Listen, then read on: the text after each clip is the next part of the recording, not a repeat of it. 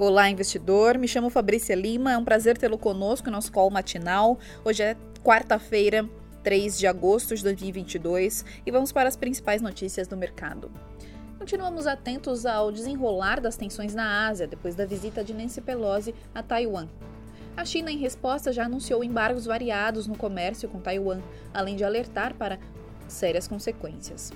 Em paralelo, saíram alguns indicadores de atividade pelo PMI Market em vários países e na zona do euro, mostrando em diferentes intensidades uma desaceleração, alguns abaixo de 50 pontos, né, que é uma contração. Na zona do euro, PPI de junho veio em alta de 35,8% na comparação anual, na taxa mensal avançando 1,1% contra maio. No Brasil, todas as atenções para a reunião do Copom uh, ao final do dia, já precificado uma alta aí de 0,50 pontos percentuais, Selic chegando a 13,75%. Havendo dúvidas sobre os próximos uh, movimentos, o comunicado uh, depois da reunião dará novas pistas. Nesse cenário, temos o IPCA em deflação, Uh, por um ou dois meses, mas preocupa 2023, assim como o fronte fiscal, dada a PEC das bondades. Sobre a agenda do dia, como já dito, a leitura final de julho de vários PMIs uh, e S&P globais de serviços, Estados Unidos, zona do euro, Alemanha e Reino Unido. O ISM também divulga o PMI do setor, previsão de 54. Saem os estoques de petróleo do DOI uh, em previsão de queda de 700 mil barris.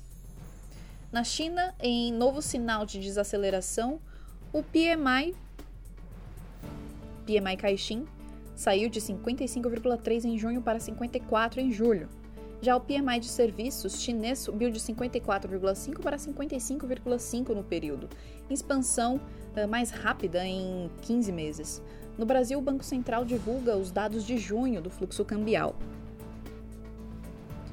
Vamos agora para as aberturas e commodities. Na Ásia, as bolsas de valores fecharam mistas, com o Nikkei com aumento de 0,53% e Xangai em menos 0,71%. Na Europa, as bolsas abriram mistas, com Londres em menos 0,03%, Alemanha em mais 0,14% e França em mais 0,24%.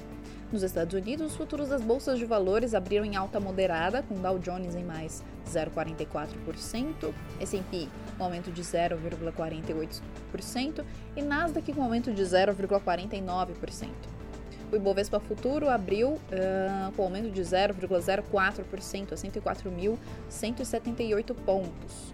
O dólar com um aumento de 0,52% a R$ 5,25. O petróleo WTI com uma queda de 0,24%, um, chegando a 94,14 dólares o barril. Petróleo Brent com uma queda de 0,44%, chegando a 100 uh, com barril, né, chegando a 100,05 dólares. E o minério de ferro, Porto de Qingdao, uh, com aumento de 0,19%, com o preço da tonelada chegando em 114,20 dólares. E esses foram os destaques de hoje. Espero que vocês tenham uma ótima semana, um ótimo dia, ótimos negócios. Até mais.